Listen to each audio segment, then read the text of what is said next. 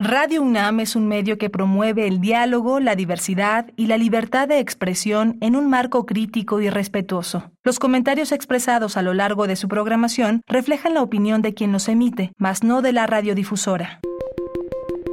Hipócrates 2.0 Nutrición. Bioética. Estrés. Vacunación. Salud. El Programa Universitario de Investigación en Salud y Radio UNAM presentan Hipócrates 2.0. Investigación y vanguardia en salud.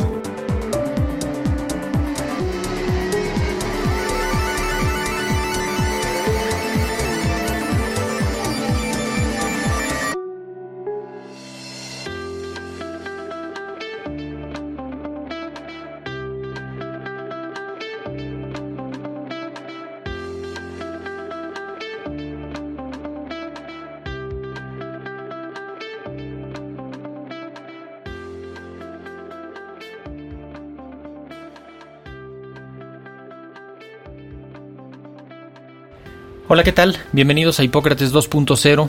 Yo soy Mauricio Rodríguez. Como cada semana les doy la más cordial bienvenida. Muchas gracias por estarnos acompañando aquí en Radio UNAM. En el programa de hoy vamos a hablar sobre la ventilación de los espacios donde se lleven a cabo actividades.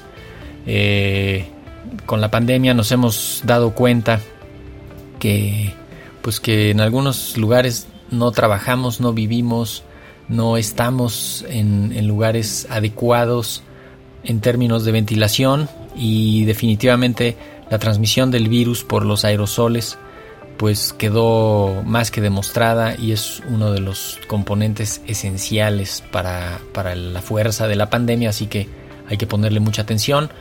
Para hablar sobre este tema y, sobre una guía práctica para la ventilación en lugares cerrados, justamente invitamos a la doctora Rosa María Flores Serrano, que es ingeniera industrial en producción, maestra y doctora en ingeniería ambiental por la UNAM. Eh, su principal línea de trabajo es la evaluación de riesgos eh, ambientales en sitios contaminados y actualmente es subdirectora de hidráulica y ambiental y responsable sanitaria para temas de COVID en el Instituto de Ingeniería de la UNAM. Y también le pedimos al doctor Armando González Sánchez que se uniera a la charla. Él es ingeniero químico, eh, maestro y doctor en ingeniería química por la UAM Iztapalapa. Su principal línea de investigación y de trabajo es el tratamiento de aire contaminado. Él es profesor de posgrado eh, y es investigador en el Instituto de Ingeniería de la UNAM y es justamente el compilador de esta guía de la que, de la que vamos a estar hablando. Así que, pues primero que nada, eh, Rosa María, bienvenida a Hipócrates 2.0. Muchísimas gracias por haber aceptado la invitación. No, al contrario, Mauricio, muchísimas gracias por la invitación y un gran saludo desde el Instituto de Ingeniería a tu gran audiencia. Muchas gracias. Armando, también muchísimas gracias por aceptar la invitación. Bienvenido. Sí, hola, ¿qué tal Mauricio? Y pues eh, también saludos al, a tu auditorio y esperemos que lo que se diga aquí sea de utilidad para el público. Muchísimas gracias.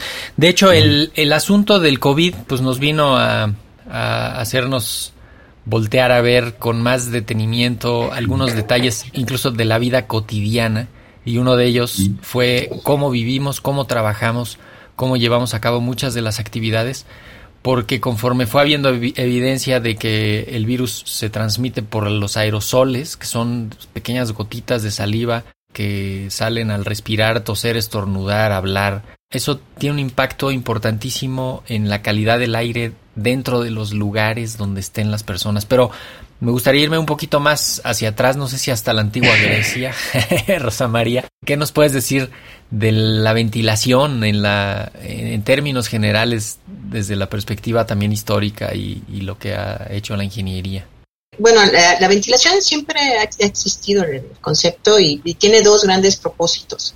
Uno es el confort, eh, o sea, el confort como bienestar, y el otro es la salud para el bienestar tenemos que, bueno, a lo mejor necesitamos refrescarnos o necesitamos eliminar olores y pues ventilamos. El lado de salud, que es lo que nos ha estado afectando últimamente, es que tener un ambiente ventilado se sabe que evita que se transmitan enfermedades o, las mitiga al menos. Si bien la ventilación mecánica puede ser que tenga sus, orígenes, como las conocemos ahorita, pues a partir de la invención de la, del desarrollo de la energía eléctrica comercial, que sería como a finales de 1800, en realidad desde la antigua Grecia se tienen vestigios de que en los ambientes de trabajo, en minas sobre todo, pues se hacían ductos para que el ambiente adentro, donde estaban los trabajadores. Luego ya viene lo, que es lo que conocemos ya un poco ahorita, que es lo de la eh, ventilación, calefacción, aire acondicionado, que ya es un manejo moderno de la ventilación.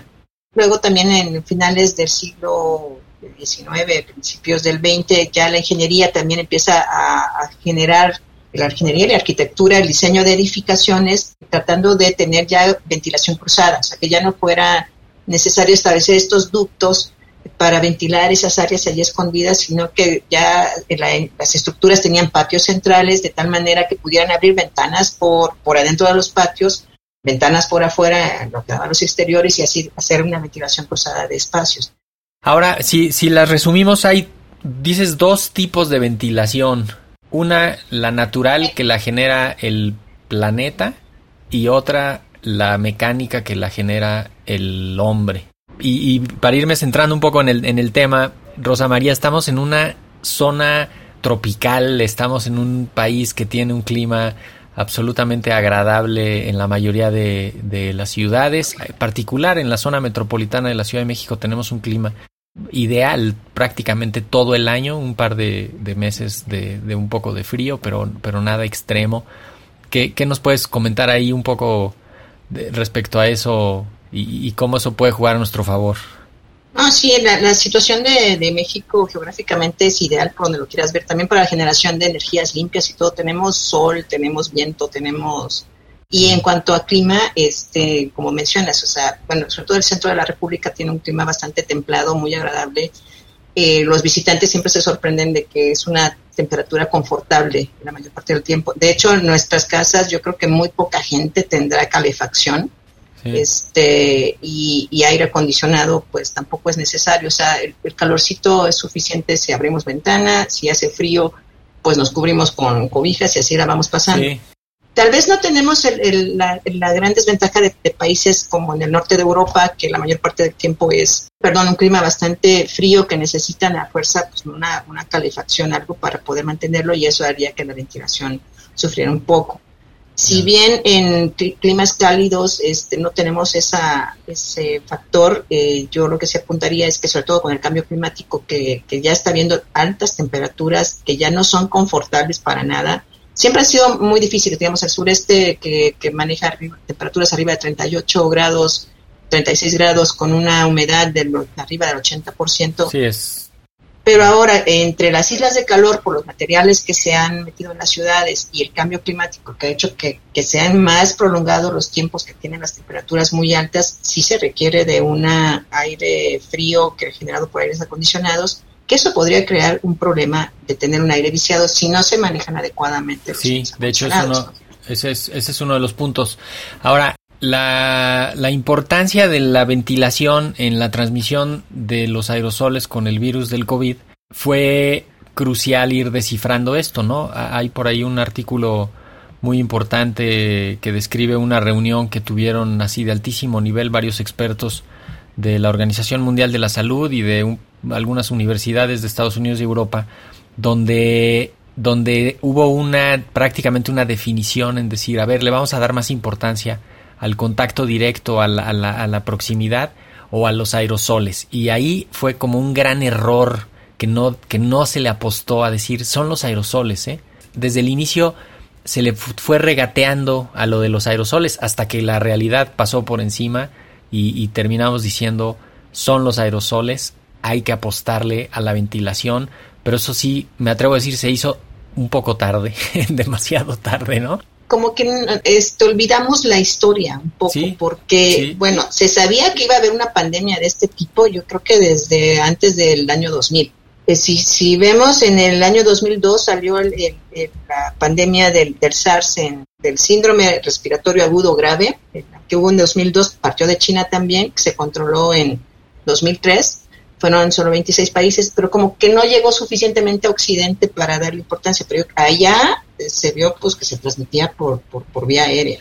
Y este, en Asia se sabía que iba a haber una pandemia de este tipo y con los antecedentes que había de, de que había pasado con la, epidemia del 2002, la del MERS, etcétera, pues se sabía que iba a haber. Lo, que creo que pasó con, con esto es que no se esperaba que se, se eh, dispersara tan, rápidamente.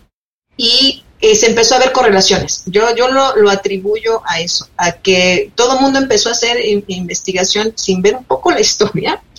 y lo que se vieron fueron muchas correlaciones y si vemos este, las correlaciones lo que establecían es ah, en los lugares donde llegaban los barcos de, de China a descargar que había mucho tráfico con, con el oriente y, había ahí este, grandes depósitos de, paquetes que llegaban de, por el intercambio comercial, ah, eran los que tenían los mayores eh, índices de, enfermedad, eh, pero viéndolo siempre por contacto, o sea, se hicieron correlaciones, todo fue correlaciones sin buscar causalidades y cómo se, se transmitía el virus. Creo que eso fue lo que pasó.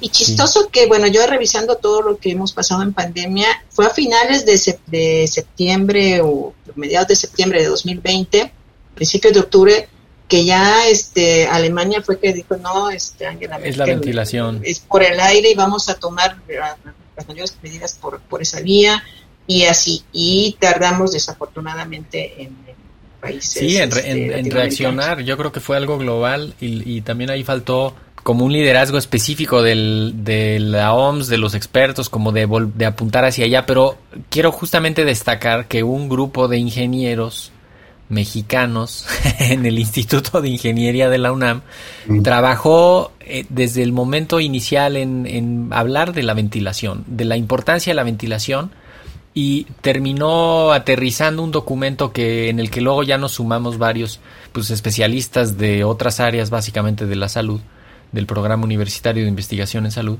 en, lograr esta guía práctica con medidas para mejorar la ventilación en espacios cerrados durante la pandemia por COVID, que me parece que pues tú tienes ahí la historia completa, Armando González. ¿Por qué no nos, no nos cuentas un poquito sobre, sobre esta guía? Sí, pues mira, este, ahorita escuchándolos, eh, también recordándome que, que, la OMS siempre pues estuvo rejega a aceptar esta, a darle la importancia que se merecía la falta de ventilación pues se, propuso generar una guía de ventilación eh, basado pues en los pues en los en los conocimientos que se tienen aquí en el Instituto de Ingeniería donde además este de, bueno de participar a doctor Samaría y el servidor pues participaron otros otros académicos del instituto que, que, bueno que tuvieron la, la misión de, revisar la, el contenido este, en forma técnica este que no se dijeran o sea que se dijeran cosas coherentes y basadas en pues en referencias aceptables. Sí, entonces este, se generó esta guía y bueno, pues creo que, que tuvo una, una, una, buena aceptación. En principio fue eh, pues que colocada para, para, instalaciones de ciudad universitaria y posteriormente, bueno, ya este, conociéndote a ti, Mauricio, interactuando y, y dándole este, más salida pues digamos porque tú eres médico, entonces la, la, interacción con un médico obviamente le da más certidumbre y, utilidad a la guía, ¿no? Entonces la, hemos estado complementando junto con tu, con tu expertise de médico y, bueno, creo que creo que ha quedado un documento un poco más más este de hecho más con más este global sí de hecho quedó quedó un justamente un documento mm. multidisciplinario mm. eh, varios mm. varios médicos participamos la doctora Arceli López, la doctora Lourdes García, la doctora Guadalupe Miranda, eh, el doctor Gustavo Cruz Pacheco, que es matemático, y, también no la directora del instituto, la doctora Rosa María mm. Ramírez y, varios colegas de ustedes fueron revisando, ¿no? Fuimos todos revisando, aportando ahí la, alguna de las miradas de cada quien, justamente para lograr tener un documento que le pueda servir a la, pues a todo mundo, ¿no? A la gente mm. que lo necesite a veces nos, nos sesgamos a la ciudad universitaria, pero también tratamos de abrirlo y decir cualquier lugar, ¿no? O sea, puede ser una preparatoria, una secundaria, una primaria, este, oficinas, ¿no? Eh, y es como una nuestros hogares. Lo, nuestros mismos hogares, ¿no? Es una guía que, que justamente no, no está tan complicada porque pues habla de, de cosas básicas, ¿no? De los tipos de ventilación, qué hacer, cómo hacerle, este, dónde poner qué tipo de ventilación, qué, qué, características tendría que tener algún equipo, ¿no? Que también eso, eso es importante. Y, y pues recomendaciones básicas, ¿no? Que me parece que ahí es la parte más valiosa de este, de este documento, ¿no? El, cuando inició la pandemia y todas las entidades eh, tuvimos que, eh, universitarias tuvimos que empezar a hacer acciones para eh, prevenir eh, la transmisión de, la enfermedad en nuestras comunidades. Eh, la doctora Rosa María Ramírez Zamora, que es la directora del instituto, creó esta Comisión Especial de Atención a Asuntos COVID para atender los problemas del instituto. para conocimiento de tu audiencia, el Instituto de Ingeniería es uno de los más grandes del sistema, del subsistema de la investigación científica, bueno, creo que más grande. tenemos 16 edificios, promedio al año somos como 1.450 personas, entonces el compromiso era muy, muy grande de cómo afrontar la, la, pandemia, ¿no? Otros institutos o, son más pequeños y como que podría haber sido un poco menos complicado el manejo de la pandemia. Por eso es que creó la comisión. Eh, Armando eh, se integró junto con otros 27 eh, miembros del instituto, somos parte de esta comisión. Y nos dimos a la tarea de pues, informarnos, documentarnos y revisar las instalaciones, porque desde un principio sí percibimos que, la ventilación iba a ser un, factor eh, determinante para prevenir. Entonces, en el instituto eh, vimos esto de la, del problema de la ventilación, hicimos intervenciones en, algunos edificios, hubo uno en particular que se abrieron muchas ventanas en los diferentes pisos para promover la ventilación se vieron también lugares donde se tenía que meter inyección y extracción de aire. Y todo esto lo hizo la, Subcomisión de Infraestructura con Armando, doctor Armando González a la cabeza. Y como este, esto yo creo que trasminó de lo que estaba haciendo el instituto, fue que ya entramos en contacto con ustedes, con el programa universitario de, investigaciones en salud, la comisión eh, COVID-19 que, de la UNAM que, que encabeza el doctor Samuel Ponce de León, y ya fue que se, se empezó a trabajar en esta guía. Sí, de hecho, el, ustedes mismos no han, hecho asesoría ya directo porque justamente primero lo, empezaron a revisar cosas ahí en su instituto, luego supongo que en la Facultad de Ingeniería y ya en todas las demás y, y han terminado haciendo pues como consultores, ¿no, Armando? De, de la zona cultural, de las facultades, de, de muchos lados, ¿no? Sí, de hecho, de hecho sí tienes, tienes mucha razón. Este, ahí, eh, la guía, pues como te comenté, fue bien aceptada por el entorno, pues, digamos, primeramente de CEU. Y sí tuvimos bastantes peticiones que, que, se hicieron a la dirección del instituto y bueno, ahí la, la directora pues nos comisionó este junto con, con, con dos, 12 compañeros también este, del instituto en la historia técnica, el, el ingeniero Ragnar Trillo y el ingeniero José Ramón Barajas. José Ramón Barajas Recientemente, y es el proyecto ya, ya con, más, con más impacto, fue en la sala Nezahualcóyotl de la zona cultural. Ya de incluso este, llegamos a, evaluar las, las capacidades de ventilación de la sala y en función de eso, pues dar la información a, ¿cómo se le da? La Dirección de Cultura de la UNAM. La información que ellos procesarán de la mejor forma para definir sus aforos y Sí, de hecho, yo tuve un par de reuniones de seguimiento con ellos y, mucha de esa información justamente era, era para eso. Me gustaría ir, ir pensando en, cerrar, pero justamente cómo se usa esta guía y, y qué recomendaciones básicas le, le, podemos dar a la gente para la, para la ventilación. Simplemente es usar la guía con, con los códigos que se manifiestan de, en las columnas eh, normalmente del lado izquierdo, con unos números arábigos. Posteriormente hay una tabla con con, referenciada con letras A y B, y, todos esos números y letras se combinan en, una en una segunda tabla que está puesta en la página 4 de la guía de, esta, de este año. Y ahí básicamente se describen el tipo de edificación e instalación o uso de, que se le da a esta instalación, y se recomiendan algunos, algunos tipos de ventilación que obviamente están basados en las capacidades que tenga la, el recinto o el salón de clase o laboratorio. Eh, se, recomienda al menos tomar alguna de ellas y combinarla con una política de operación de la ventilación. Posteriormente, bueno, se, se, incluye una opción uno que para, para estimar aforos y tiempos de estancia seguros, donde pues se usa una, una plataforma que se le ha denominado este guía, guía de seguridad para espacios interiores, cuya dirección está puesta en la guía, en una dirección electrónica, y se va alimentando, se va alimentando con, con la información disponible del recinto y, de, y del uso que se le da a la sala, y, y, el, y el mismo software de, de la página web de, te estima algunas, este, algunos aforos y tiempos de permanencia. Esa es una, una, forma de calcular aforos y tiempos de estancia. Hay, otra forma, una, una, forma un poco más, más directa, más, eh, con más visualización directa, sin estar alimentando tantos parámetros.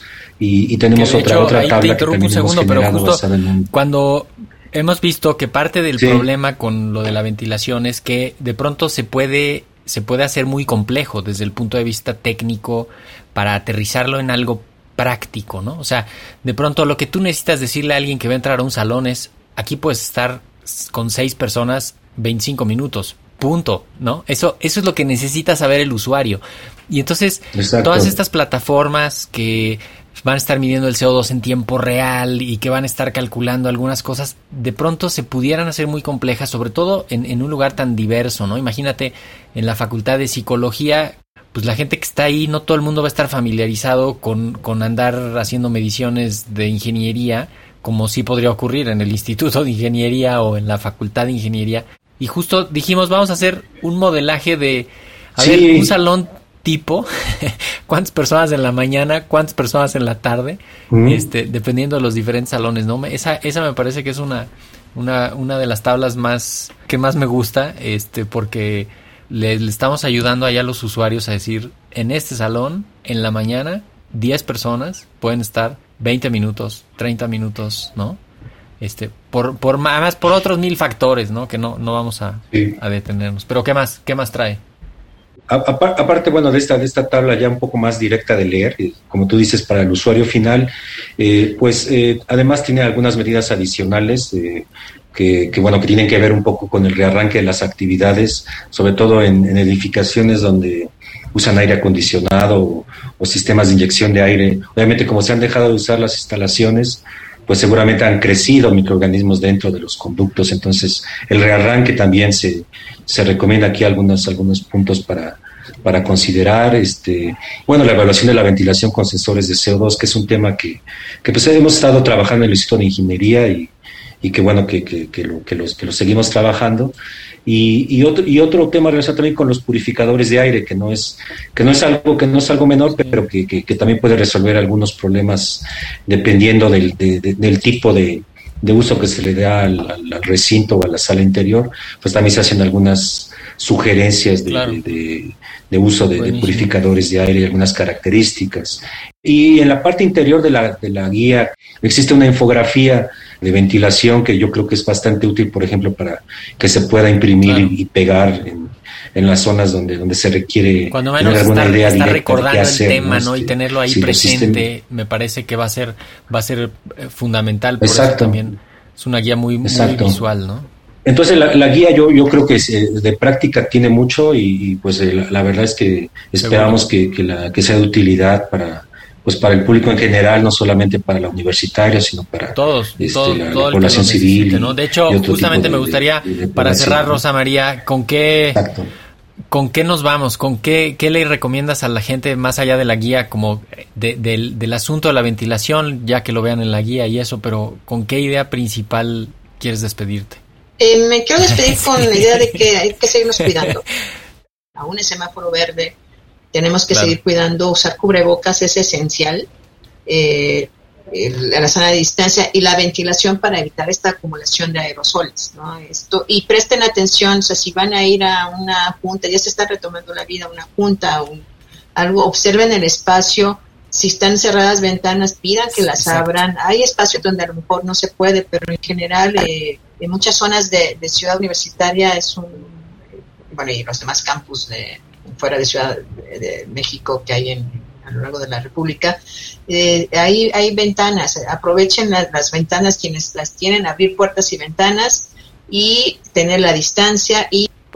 Eso, eso es lo que tenemos que seguir cuidando. Y si tienen que emplear aires acondicionados, ya algo mecánico, que se asesoren muy bien, vean la guía, ahí con lo que ya dijo el doctor Armando González, este, ahí hay unas recomendaciones generales, pero sí, hay mucho tiempo llevan sin usarse los aires acondicionados, es muy importante que alguien se los revise, se limpien ductos, se cambien filtros, etcétera, para no transmitir otro tipo de enfermedades eh, que, nos pueden afectar. Y recambio de aire es lo... La lo- clave, ¿no? Ese, ese es el- esa es la clave. Fíjense en ese tema. Yo creo que también va a empezar algo así de fíjense en ese tema. Esto que dices es perfecto. De si vas a tener una reunión en una sala, pues voltea a ver las ventanas. Algo tan elemental como eso, ¿no? Este, fíjate que esté la ventana abierta, si no, ábrela. Y, y, y, y más vale taparnos adentro de las, del lugar que, que estar adentro encerrados con el aire viciado, pero muy, pero muy a gusto.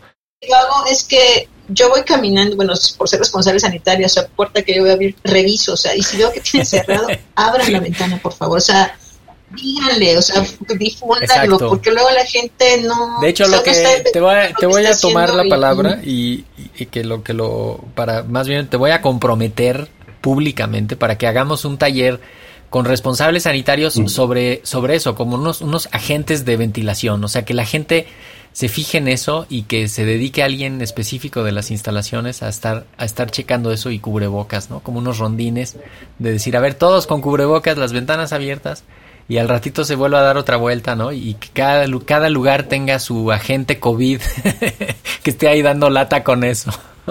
Nosotros lo tenemos. Cada edificio tiene un responsable sanitario de edificio, le hemos llamado así, y, y es, y ellos están Perfecto. pendientes de esto mismo. de- de- de, oye, No, buenísimo, buenísimo nivel de organización. Perdón. Pues con eso nos con eso nos tenemos que despedir. Armando González, muchísimas gracias, profesor e investigador en el Instituto de Ingeniería y desde luego compilador de esta guía. Muchísimas gracias. Eh, Pues aquí Mauricio y pues recuerden este, ventilar es gratis eh, en algunas por la mayor parte de las circunstancias entonces hagámoslo este, Así por- es. por Rosa María. Flores, subdirectora de Hidráulica Ambiental y Ambiental del Instituto de Ingeniería de UNAM, también una de las piezas claves para esta guía. Muchísimas gracias. No, al contrario, muchas gracias. Este, y, y sí, ventilen, ventilen, ese sería el mensaje final. Muchas gracias. Y bueno, pues con esto terminamos. Eh, ya lo oyeron ustedes. Abran las ventanas, fíjense en, en la ventilación y hagamos de, pues de este cuidado colectivo una, un hábito. Eh, yo me despido con esto. Soy Mauricio Rodríguez. Qué bueno que nos escucharon hoy en Hipócrates 2.0. Espero que la próxima semana nos vuelvan a acompañar y por lo pronto sigan en sintonía de Radio UNAM. Hasta la próxima. Agradecemos al doctor Samuel Ponce de León, coordinador del Programa Universitario de Investigación en Salud y coordinador académico de esta serie. El Programa Universitario de Investigación en Salud y Radio UNAM agradecen tu escucha. Te esperamos la siguiente semana para platicar sobre lo último en materia de salud e investigación. En Hipócrates 2.0, investigación y vanguardia en salud. Se despiden de ti en la producción Patti Gamboa, Héctor Castañeda y Alejandra Gómez. Hipócrates 2.0, Radio UNAM. Experiencia Sonora.